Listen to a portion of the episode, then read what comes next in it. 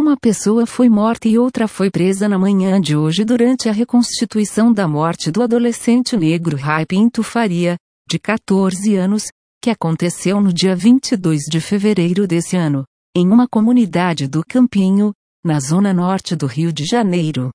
Um grupo de policiais do CURI, Coordenadoria de Recursos Especiais, com apoio da Delegacia de Homicídios da capital, chegou ao local com o propósito de fazer a segurança no perímetro em que aconteceria a reconstituição do crime.